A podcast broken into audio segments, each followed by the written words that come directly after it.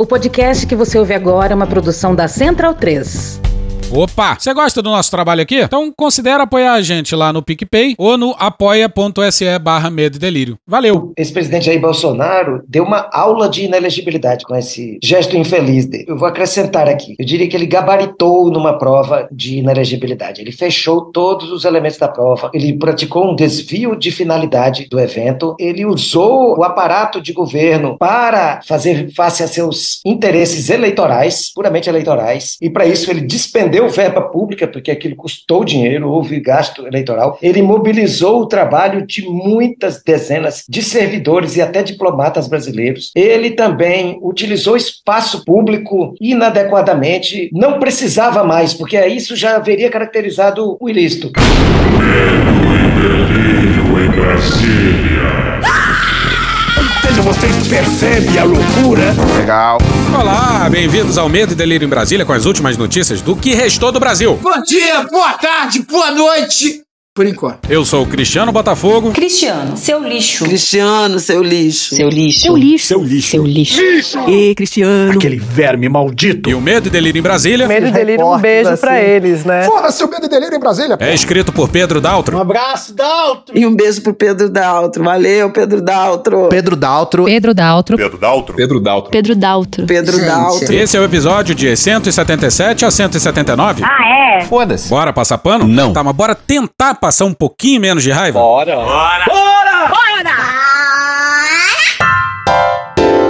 Falhamos miseravelmente. Ô D2, hoje não é com você não. Tá maluco, cara? Porra! Tá maluco? Tá todo mundo unido, trabalhando. Calma, cara. Ah, puxa daí, Pavarotti. Grande dia!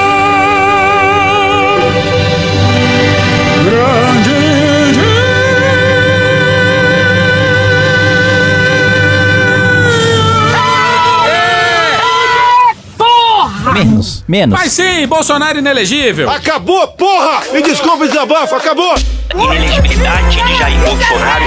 Inelegível o ex-presidente Jair Bolsonaro. Jair Messias Bolsonaro está Alegria. Bolsonaro inelegível por oito anos. Bolsonaro inelegível. Do Bolsonaro inelegível. Bolsonaro está inelegível. A inelegibilidade do ex-presidente Jair Bolsonaro. Bolsonaro inelegível por oito anos. Jair Bolsonaro foi considerado inelegível. Bolsonaro vai ficar inelegível por oito anos. Inelegibilidade do ex-presidente Jair Bolsonaro. Inelegibilidade do ex-presidente Jair Bolsonaro. Inelegibilidade de Jair Bolsonaro decidiu tornar o ex-presidente Jair Bolsonaro inelegível por Alegria! É! O primeiro investigado pela prática de abuso de poder político declarar inelegibilidade nos oito anos seguintes.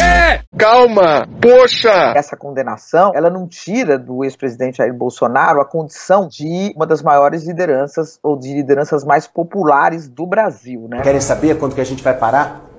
Nunca. Deus, pátria, família e liberdade porque homens livres só se ajoelham perante pirocas, tá ok? Bora para a sessão do TSE do dia 27 de junho. No mérito, julgo parcialmente procedente o pedido para condenar o primeiro investigado, Jair Messias Bolsonaro, pela prática de abuso de poder político e de uso indevido de meio de comunicação nas eleições de 2022, em razão de sua responsabilidade direta e pessoal pela conduta ilícita praticada em benefício de sua candidatura à reeleição para o cargo de presidente da República. Declaro sua inelegibilidade por oito anos seguintes ao pleito de 2022. Pois é, legal. Legal. Legal. Muito legal. Mas não tem muito o que comemorar, não. Isso aí é o mínimo do mínimo. Presta atenção que é importante, pessoal. Porra, inelegibilidade do Bolsonaro é que nem a justiça caçando carteira de motorista e somente de um cara que matou completamente embriagado dezenas de pessoas. Dou escavar de pau no A carro. gente precisa ter alguma proporção da nossa desgraça. E a inelegibilidade do Bolsonaro era dada como certa. A dúvida é se teria algum pedido de vista ou não. Mas a derrota do Jair era certa. E vai lá, é verdade que, diante de toda a merda que a gente viveu, a gente precisa pra caralho celebrar as pequenas vitórias. Pra caralho. Erguer a porra de um copo e brindar a desgraça desses malditos.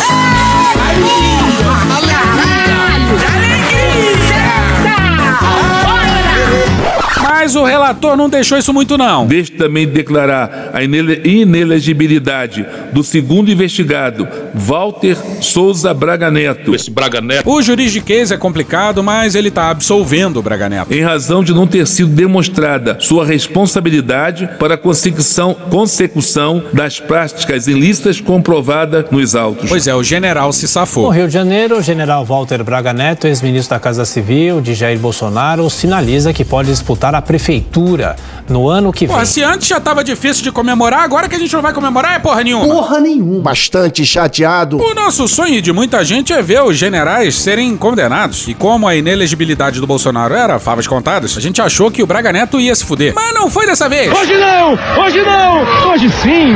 É inacreditável. Pois é, a gente foi ingênuo, tá? Deixa eu falar uma coisa, você tem quantos anos, menino? E tem quem diga Grandes merda ser advogado. que nessa ação seria impossível condenar o Braga Neto. E mais pra frente a gente vai discordar disso. Calma, filho da puta! Mas o que pegou a gente de jeito é que no seu voto de 200 páginas, o relator só faz uma menção ao nome do general. E o Braga Neto é investigado, porra. Tá lá na ação que ele relata. Ação de investigação judicial eleitoral. Relator, ministro Benedito Gonçalves. Autor, Partido Democrático Trabalhista. Investigados, Jair Messias Bolsonaro Pra puta que eu pariu, porra! e Walter Souza Braga Neto. Esse bosta Braga que é um neto. Em 199 páginas, o Benedito não mencionou o nome do general. E aí, só na última página, na página 200, o nome do Braga Neto apareceu. Deixo também de declarar a inelegibilidade do segundo investigado, Walter Souza Braga Neto, em razão de não ter sido demonstrada sua responsabilidade. Bolsonaro, por sua vez, teve o nome mencionado 106 vezes. Se você buscar pela expressão segundo investigado, outra forma de se referir ao general no relatório, tem apenas cinco repetições, sendo que duas delas na última página, na absolvição, e as outras três são em resposta a um recurso de uma das partes envolvidas. Lá, o Benedito escreve: a derrota eleitoral não acarreta a perda da legitimidade passiva do segundo investigado. Demais questões serão analisadas no mérito. Aí você vai ver e nada foi analisado no mérito. Porra. O Benedito nem se preocupou em explicar por que, que ele estava condenando o Bolsonaro, mas não o Braga Neto. Aí fica parecendo que o Benedito não queria melindrar general. E não é qualquer general, não, hein? De 2019 a 2022 foi chefe de Estado-Maior do Exército, ministro da Casa Civil, ministro da Defesa e assessor especial da presidência. Padrão Braga Neto que esteve na defesa. Se tá punindo o candidato a presidente, por que não puniu o Braga Neto? Traz pra mim, Marquinhos, traz pra O mim. entendimento de todos os ministros do TSE, não só o do relator, é que o Braga Neto tinha sido exonerado do governo 18 dias antes da reunião com os embaixadores, respeitando o prazo para disputar as eleições, que ele não tinha se envolvido diretamente com a organização do evento. Mais ou menos. No seu voto, o Benedito se vale do depoimento do Carlos França, o chanceler do Bolsonaro na época. Ele depois em 19 de dezembro e contou Em 50 metros, tire o cu da reta. que o Itamaraty não tinha absolutamente nada a ver com O evento diplomático mais louco da história. Diz que tudo foi organizado pela presidência da República. Deus escolheu as coisas loucas! Benedito concluiu então que a culpa era do Bolsonaro. O culpado é Bolsonaro que afundou o Brasil! Mas se tratava de um governo militar militarizado, general era o que mais tinha no terceiro andar do palácio. O encontro de Bolsonaro com embaixadores foi idealizado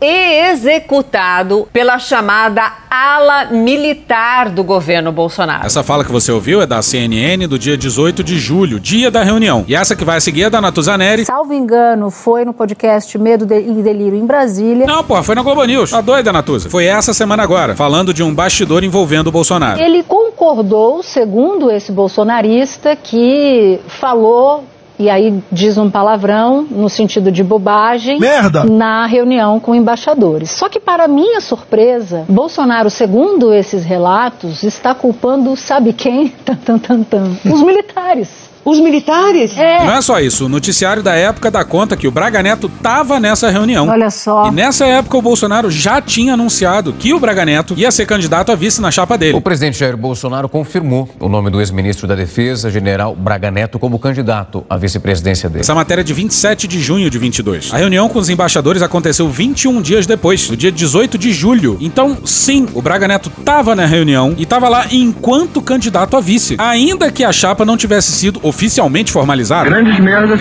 Ou seja, dava sim pro Benedito trazer o Braga Neto pra dançar. Ele mesmo deixou claro que isso era possível quando ele justificou a inclusão da minuta encontrada na casa do Anderson Torres no processo. Embora a minuta não tenha sido abordada no voto dele. Bora pra um pouquinho de juridiquês, calma que já termina. Apenas se preservou a legítima vocação da ação de investigação judicial eleitoral para tutelar bens jurídicos de contornos muito complexos, como a isonomia, a normalidade eleitoral e a legitimidade dos resultados. Não entendi esse final.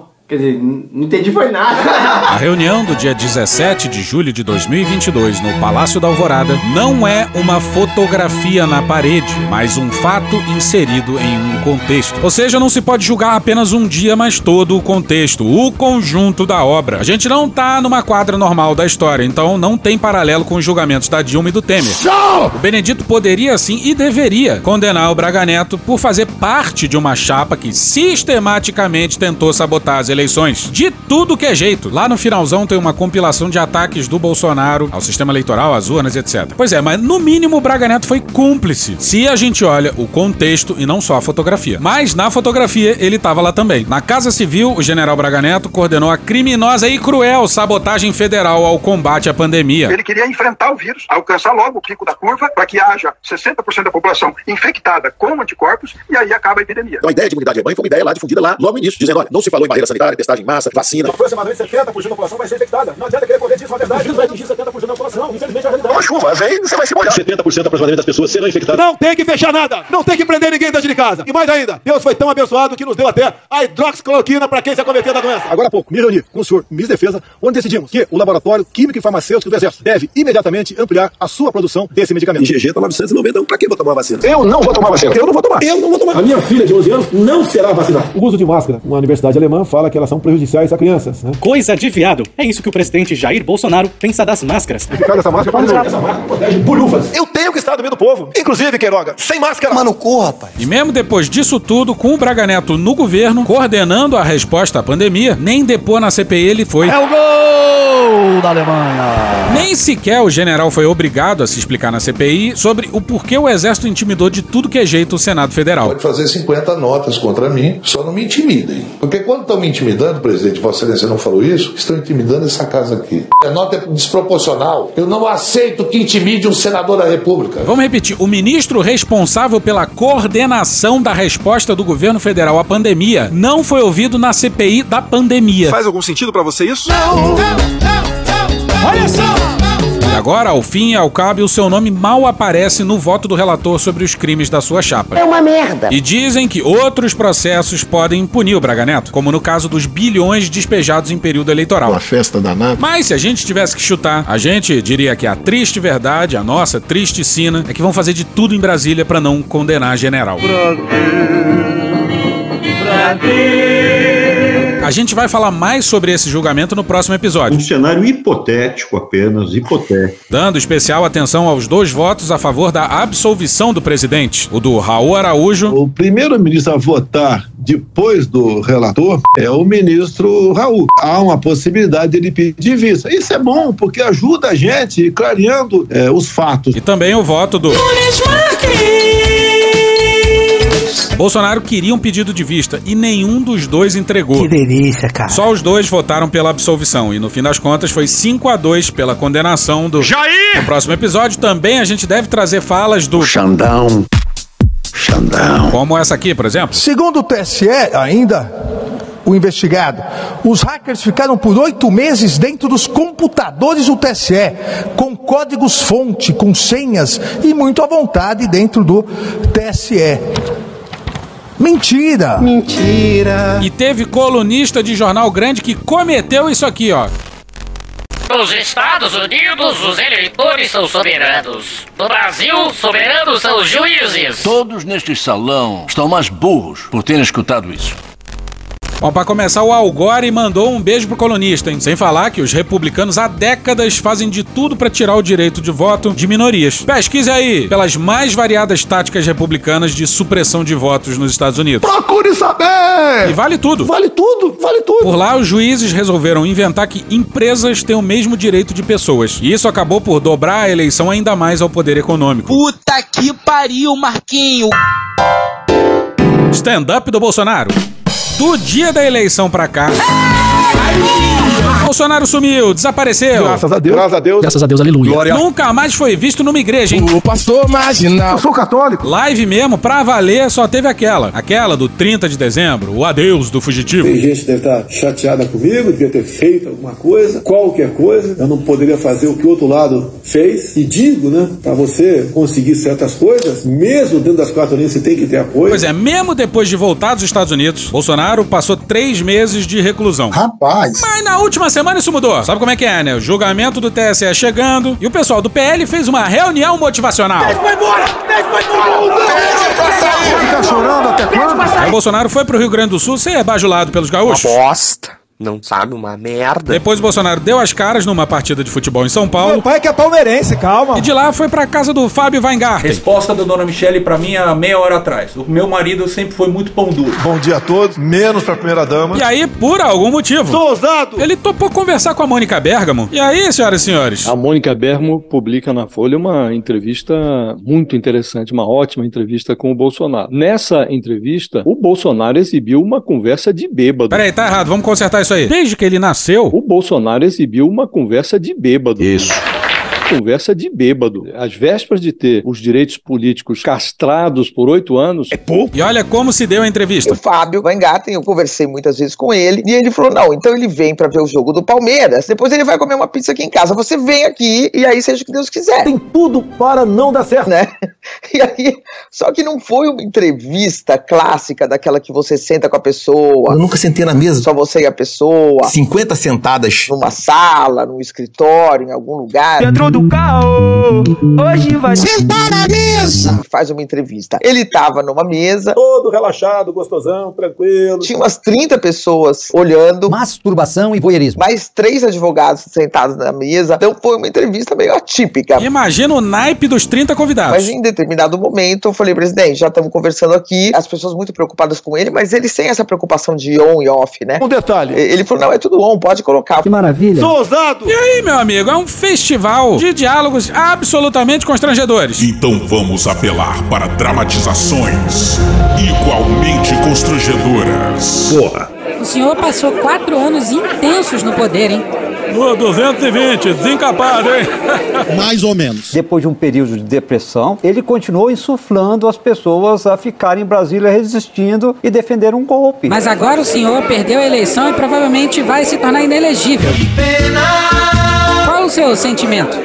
A tendência que todo mundo diz é que eu vou me tornar ele- inele- inelegível. Sim, mas eu queria insistir. O senhor está triste tá, ou está animado para brigar? Olha, eu não desesperar. O que, que, eu, que eu posso fazer? Posso mandar você tomar no cu. Mas qual o seu sentimento? Olha, eu sou imbrochável até que se prove o contrário. Ele é meio sem noção. É a cor, a cor do Cialis. Essa entrevista com o Bolsonaro tá na coluna da Mônica Bergamo na Folha e foi publicada no dia 26. Mas essa última frase aí era pra ganhar prêmio.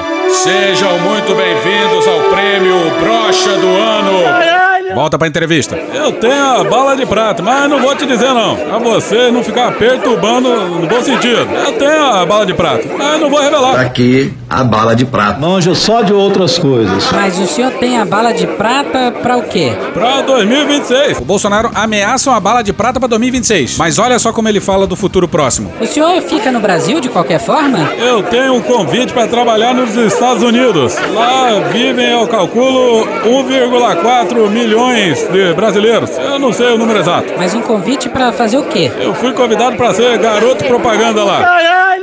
Essa foi. Agora, você imagina que ele disse isso pra Mônica Bergamo e pra mais 30 testemunhas, incluindo três advogados. A Mônica Bergamo segurou o riso. Bateu uma salva de palma aqui pro profissional.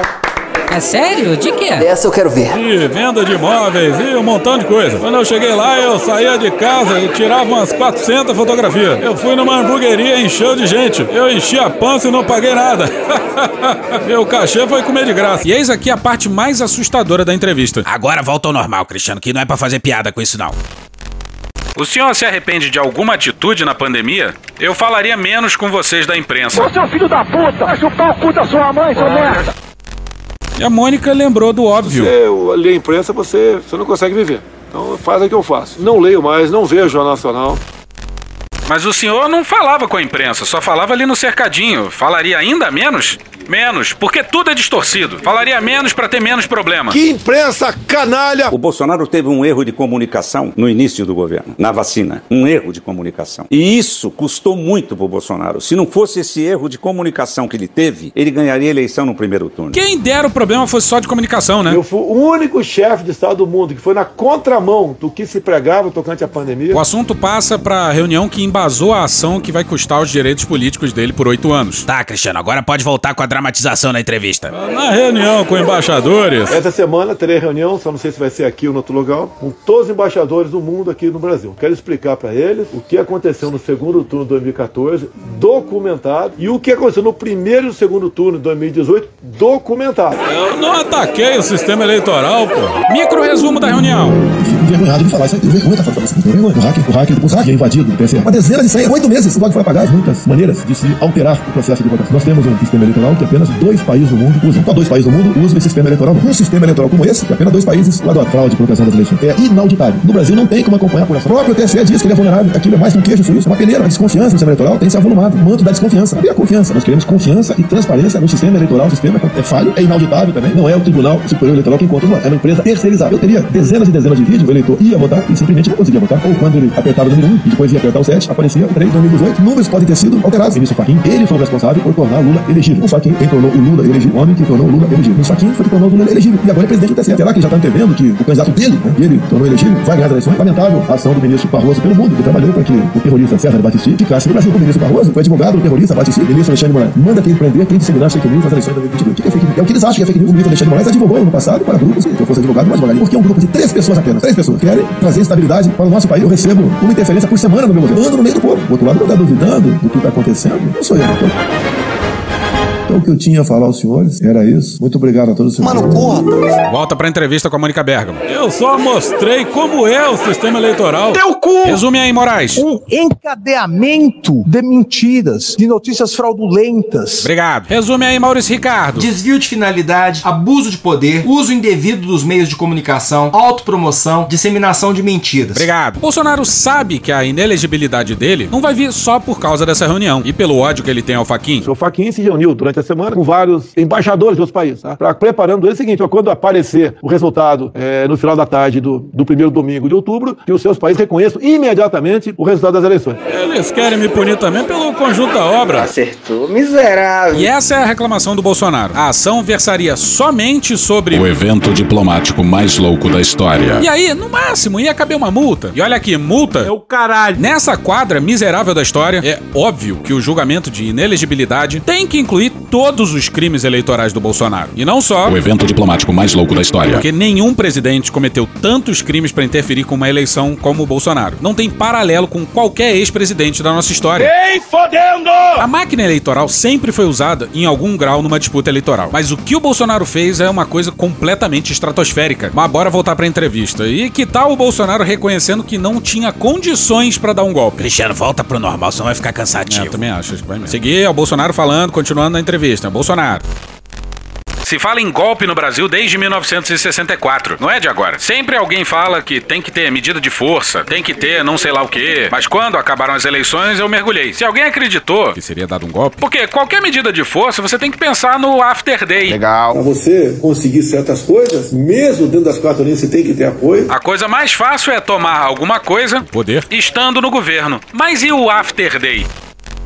Lembrando que After Day é como tá na matéria, né? E provavelmente o que ele tava querendo dizer era Day After. Mas entenderam? O problema não era nem dar o golpe. O problema é o dia seguinte. Isso redundaria em sanções contra o nosso país e, consequentemente, né, uma desvalorização da nossa moeda, aumento de juros, aumento da inflação e uma economia numa debacle e, consequentemente, traria maus resultados e uma situação muito difícil para toda a população E brasileira. Bolsonaro apela pra tese dos infiltrados. Saída da Fátima, Deus abençoe a senhora! Essa aí é boa de imitar. Ué, Neide, mudando toda hora, cara. Vai ficar confuso. Tá mais que comprovado que o quebra-quebra foi do pessoal deles. O PT! Ah, vai ver que só os petistas escutaram esse discurso aqui. Todos vocês que porventura não fizeram esse juramento, fizeram outro também igualmente importante. Dar a sua vida. Vocês todos também, de forma consciente, juraram dar sua vida pela sua liberdade. Todos vocês aqui juraram dar vida por sua liberdade. Repitam aí. Eu juro dar minha vida pela minha liberdade. Mais uma vez, eu juro. Esse Braga Neto é o nosso exército. Logicamente, quanto mais tarde você acorda, mais difícil é a missão. Não é eu autorizo, não. É o que eu posso fazer pela minha pátria. O quebra-quebra não foi feito pelo pessoal que estava acampado. Uns 100 ônibus chegaram na cidade naqueles dias. E alguns vieram com esse intuito de quebra-quebra, porra. Apenas a diplomacia não dá. E quando acaba a saliva, tem que ter pólvora. Só vai mudar, infelizmente, quando um dia nós partimos para uma guerra civil aqui dentro. Caminhando celeremente uma guerra civil de consequências imprevisíveis. Agora a esquerda aproveitou, né? Posaram de democratas. Pois é, mas quem tá tentando posar de democrata são os... Malditos Malditos. O que nos leva ao próximo tópico. 24 de dezembro. A gente teve três datas muito simbólicas.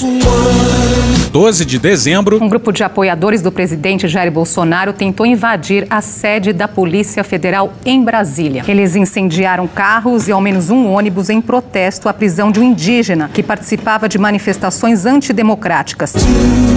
Dia 24 de dezembro. Ameaça de bomba no aeroporto de Brasília. Confirmaram que era de fato um explosivo. O bolsonarista Jorge Washington de Oliveira Souza estava preparado para matar ou para morrer. Ele foi preso com um arsenal de armas e explosivos na noite de sábado, na véspera do Natal. Jorge afirmou que veio para Brasília preparado para a guerra e que aguardava uma convocação do exército, pois é um defensor da liberdade. Mano, corra, rapaz. E também o dia 8 de janeiro, obviamente. Cagou lá no banheiro, fez uma sujeira lá. Saída da Fátima, Deus abençoe a senhora. O dia 8 foi aquela loucura, com participação de alguns kids pretos, como revelado pela Piauí. Mas a data que mais pega a gente é o 24 de dezembro. Por esse símbolo aqui, ó. Os caras iam simplesmente explodir o aeroporto da capital federal em plena noite de Natal. Loucura. E tudo em nome de Deus e da liberdade. Bom, e pra nossa sorte, o plano deu errado. Mas é nisso que deu esses quatro anos de governo de generais. E não é exagero responsabilizar o generalato brasileiro, não. Bora pro Gustavo Silva no dia 18 de janeiro na Veja. O primeiro detido pela polícia foi o empresário George Washington de Oliveira Souza, em 26 de dezembro. Alain Diego dos Santos, outro acusado, se entregou na tarde de ontem à polícia do Mato Grosso. Wellington Macedo é acusado de ter instalado a bomba no caminhão de combustível que seria destinado ao aeroporto. Muito legal, muito bacana. Esse Wellington Macedo era famoso entre os bolsonaristas. Ele tinha um canal no YouTube em que fazia cobertura política com uma voz toda impostada. Olha só essa matéria de 11 de maio de 2022, no Pingos dos Is da Jovem Pan. A Associação Paulista de Imprensa pediu um indulto para o jornalista Wellington Macedo nesta segunda-feira. É bastante necessário. A gente sabe que se o presidente tomar essa atitude, vai ter de novo um esperneio, porque tem uma ala da população aplaudindo tirania, querendo ser controlada pelo Estado e por isso se rendendo à volta de esquerdistas aí que saquearam o país estão anu anunciando mais autoritarismo e aplaudindo também decisões tirânicas dos nossos ministros do STF, né? Volta para a matéria da Veja. Wellington Macedo de Souza, ex-assessor da Secretaria Nacional dos Direitos da Criança e do Adolescente, viajou ao menos oito vezes com a ex-ministra Damares Alves, do Republicanos, no tempo em que atuou ligado ao Ministério da Mulher, da Família e dos Direitos Humanos. Olha só que legal. Mas adivinha só.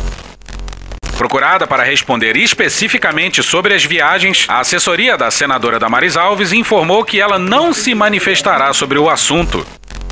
Pois é, o plano foi gestado no acampamento em pleno QG do Exército. E o sujeito que colocou a bomba trabalhou no governo Bolsonaro. Que tal isso, hein? E onde será que estava o Wellington Macedo? O áudio que vai seguir é de um vídeo de 30 de dezembro. Hoje eu me encontro exilado dentro do meu próprio país, num local seguro e já não posso ser monitorado. Estou tecnicamente foragido numa violência judicial. O senhor Alexandre de Moraes tem o prazer nessa violência. O cara queria explodir uma bomba e estava preocupado com o prazer pela violência alheio. E sim, esse vídeo é lá de trás, mas ele continua foragido até hoje. Mas. Calma, que piora. Bora pra Natália Portinari e o Eduardo Giroto na coluna do Guilherme Amado no Metrópolis no dia 25. O veículo usado na tentativa de ataque à bomba no aeroporto do Distrito Federal em 24 de dezembro de 2022 foi encontrado algumas semanas depois no Paraná com um militar da ativa e suplente de deputado distrital no Distrito Federal, o Sargento Paulo. Peraí, militar da ativa e suplente de deputado distrital? Pode isso, Arnaldo! Mas era esse cara dirigindo um dos carros usados na tentativa de explodir o aeroporto. E o carro não era dele. A Polícia Civil do Distrito Federal identificou que o blogueiro extremista Wellington Macedo de Souza. Oh, cara, de novo, cara! Usou uma Hyundai Creta para circular por volta do aeroporto durante toda a madrugada naquele dia em dezembro, para tentar explodir um caminhão de combustível. Pois é, era um militar da ativa. Um militar da Marinha Brasileira tava com o carro do sujeito que colocou a bomba na porra do caminhão. E tudo isso tá nos relatórios da Polícia Civil que foram enviados à CPMI do dia 8 de janeiro. E repara só na genialidade do Wellington Macedo. O carro, que pertencia à companheira de Wellington, Andressa Aguiar da Silva Macedo, saiu de Brasília em 9 de janeiro, um dia após os atos golpistas. O veículo foi abordado pela Polícia Rodoviária Federal em 12 de janeiro desse ano em Ubiratã, no Paraná, a 1.345 quilômetros de distância de Brasília. Pois é, por algum motivo, um militar da ativa achou que era uma boa ideia cruzar o país com esse carro. Gênio. Tentaram um remake da bomba do Rio Centro e falharam miseravelmente de novo. Graças a Deus. Gol da Alemanha. Na transição, o Lula criou a CESP, a Secretaria Extraordinária de Segurança Imediata do Presidente da República. Isso para que o GSI não cuidasse mais da sua segurança. Sabe como é que é, né? Essa fonte da transição me diz que eles chegaram aqui para ver a estrutura e de fato ficaram. É, chamou muita atenção que já tinha o computador, já tinha a internet, já tinha umas 40 pessoas trabalhando. E aí o pessoal da transição perguntou: mas da onde vocês são? Eles do Gabinete de Segurança Institucional, GSI.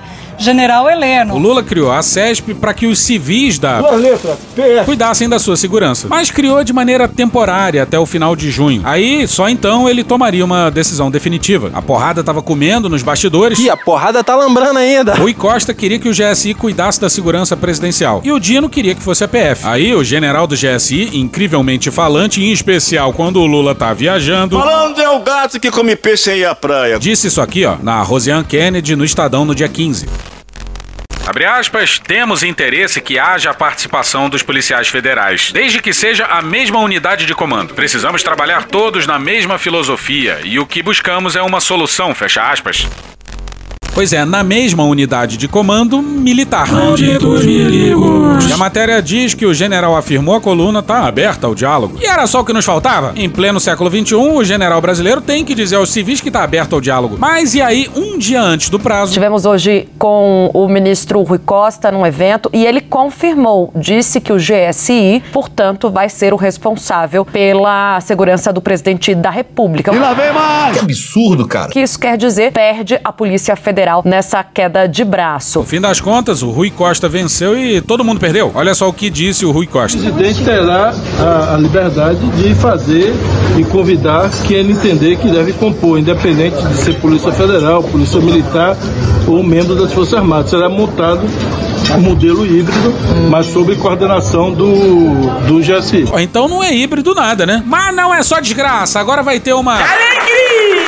Um pouco droga, um pouco salada, um pouco droga, um pouco salada. Pode anotar que vai vir ruído por aí, viu, Raquel? Porque fui conversar com a Polícia Federal hoje sobre esse assunto, falaram para mim, estamos surpresos em saber dessa informação. E aí, eu tenho mantido contato com os policiais sobre esse assunto e eles têm dito, não vamos ficar sob o guarda-chuva do GSI.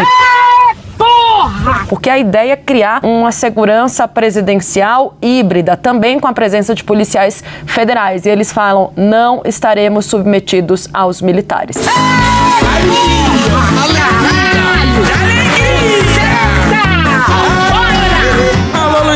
Inácio, é assim que se faz, Luiz Inácio. Quem tem que bater continência é militar e bater continência pra civil. E hoje a gente fica por aqui. Esse episódio, os áudios de UOL, Choque de Cultura, Gil Brother, Hermes e Renato, Galãs Feios, Angu de Grilo, Samia Bonfim, Maria Rita, Xadrez Verbal, Mônica Debole, Breno Pires, Não Inviabilize, Alfredo Rolo, Globo News, Porta dos Fundos, História Pública, Estúdio CBN, Petit Jornal, Meteoro Brasil, Podcast Pauta Pública, Professor Pasquale, Carla Bora, Planet Ramp, D2, Pavarotti, Hot, Band Jornalismo, SBT News, ICL Notícias, Igor Guimarães, Casimiro, Rádio Band News FM, Brasil Urgente, Splash, Carta Capital, Jornal A Nova Democracia, CNN Brasil, TV Paranaíba, Jovem Pan, Folha de São Paulo, Justiça Eleitoral, Poder 360, Greg News, Orquestra Brasileira de Música Jamaicana, TV Senado, Rede Globo, Samira Close, Vivaldi, TV, Papo de Política, Record News, Opaí, Sai de Bamba, Instituto de Economia da Unicamp, Ari Barroso, Michael Jackson, Chico Buarque, Billy Madison, um herdeiro bobalhão, Tim Maia, Flow, TV Brasil, Intercept Brasil, MC Jefinho Faraó, Franciel Cruz, Tropa de Elite, Cara Tapa, Kevin o Cris, Dr. Celso Marzano, Jorge Benjor, BD Productions, Portal Y, Raça Negra, Music for Video Library, Media Ninja, Julius Filsic, Midcast, Fala MR, Leandro Rassum, Terra Brasil, Brian McKnight, Jornalismo TV Cultura, Balanço Geral, Metrópolis, Samuel Mariano, Diogo Defante, Moreira da Silva, Bahia Cast, TV 247, TV Quase, TV Câmara Distrital, Guilherme Boulos, Podcast, Comando para Matar e The Office. Thank you! Se quiser e puder, pinga um lá pra gente no PicPay ou no apoia.se barra medo e delírio. Porra, doação ao caralho, porra. Não tem nem dinheiro pra me comprar um jogo de videogame, morou, cara? Assina o nosso feed no seu agregador de podcast favorito e dá uma olhada nas nossas redes sociais. E também no loja.medoedelirioembrasilha.com.br. Eu sou Cristiano Botafogo, o Medo e Delírio em Brasília é escrito por Pedro Daltro e um grande abraço. Bora passar pano? Não. Mas bora passar menos raiva? Bora. Me permite uma parte? Não lhe dou a parte. E eu não dou a parte para esse sujeito aí. Não. Gustavo Ribeiro, associado da Luminate para a América Latina, sobre o estudo LGBT na política, percepções do eleitorado na América Latina. Essa pesquisa traz dados muito animadores para todo mundo que luta por democracias mais diversas, inclusivas e justas. Ela mostra que a maioria das pessoas em Argentina, Brasil, Colômbia e México apoia a participação política de pessoas da comunidade LGBT. E no Brasil, esses dados são ainda mais interessantes, porque aqui 59% da amostra apoia não só a participação política, mas o aumento do número de representantes da comunidade LGBT nos espaços de decisão pública. Isso aponta para um avanço na possibilidade que nós temos de criar parlamentos e instituições políticas mais representativas e interessadas na garantia de direitos dessa comunidade. Por outro lado, é preciso evidenciar que o apoio manifestado pela população brasileira, assim como nos outros países pesquisados, à participação política das pessoas LGBTs, está associado à ideia de que as democracias precisam ser representativas da diversidade de pessoas que compõem as sociedades desses países. Não porque a população está convencida do valor fundamental da participação específica da população LGBT nas discussões sobre as políticas públicas e o rumo da nação. A pesquisa evidencia, sim, que o desafio que está posto é o de convencer as pessoas do valor diferencial da participação de indivíduos dessa comunidade que vivencia tantas violências, violações e negações de direitos no Brasil e na América Latina. É preciso reconhecer que a participação política das pessoas E de todas as outras provenientes de grupos minorizados na sociedade brasileira contribui para a qualidade do debate político e para a qualidade das políticas públicas que o Estado presta para as pessoas como um todo. Por isso, ainda que os dados sejam super positivos ao apontar para um futuro com mais participação e inclusão da diversidade na política, a gente ainda precisa trabalhar para convencer as pessoas da importância fundamental da participação da população LGBT e de que votar afirmativamente para que essas pessoas estejam nos espaços de decisão pública é importante e tem valor para a construção de uma sociedade mais igualitária e de políticas melhores para todo mundo. Acabou? Acabou. Acabou. Beijinho, sigamos com muito amor e poesia. Ouve a voz do seu períneo. A boca é um ânus da face. O povo sabe o que quer, mas o povo também quer o que não sabe. Lexotan não se toma na veia. Quando você é jovem, qualquer pessoa que tem um baseado vira seu amigo. O Bolsonaro sendo atropelado. Tô de acordo. Cenoura, cenoura, cenoura. Mais ou menos isso. Ai, que dor no meu pau! Eu sou um especialista em pau. Desculpa. Desculpe. Desculpe. O que, que é com o senhor, seu Jair? Jair não, já era. Grande dia! Grande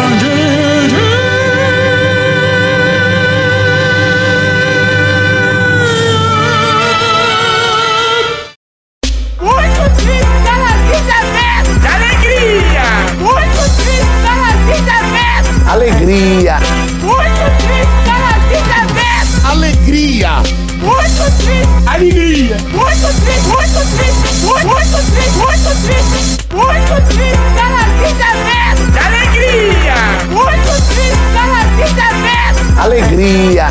Muito triste vida mesmo! É alegria. É alegria. É alegria, é alegria, é alegria, é alegria, é alegria. É!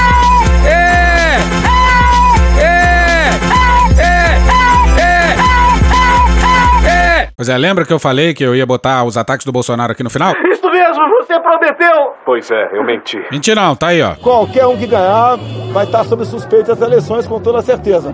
No momento, qualquer um que ganhar, o outro lado vai arguir a suspeição. Mas e se eu Por ganhar, quê? vai estar sob suspeita? Porque nenhum país do mundo adota esse modelo. Só o Brasil. Por que, que o Japão não adota a Coreia do Sul e Estados Unidos? Olha só, em 2014, Dilma Rousseff esteve em Quito. E uma das decisões lá, junto à Unasul, que é o nome de fantasia do Foro de São Paulo, criação de uma unidade técnica eleitoral sul-americana.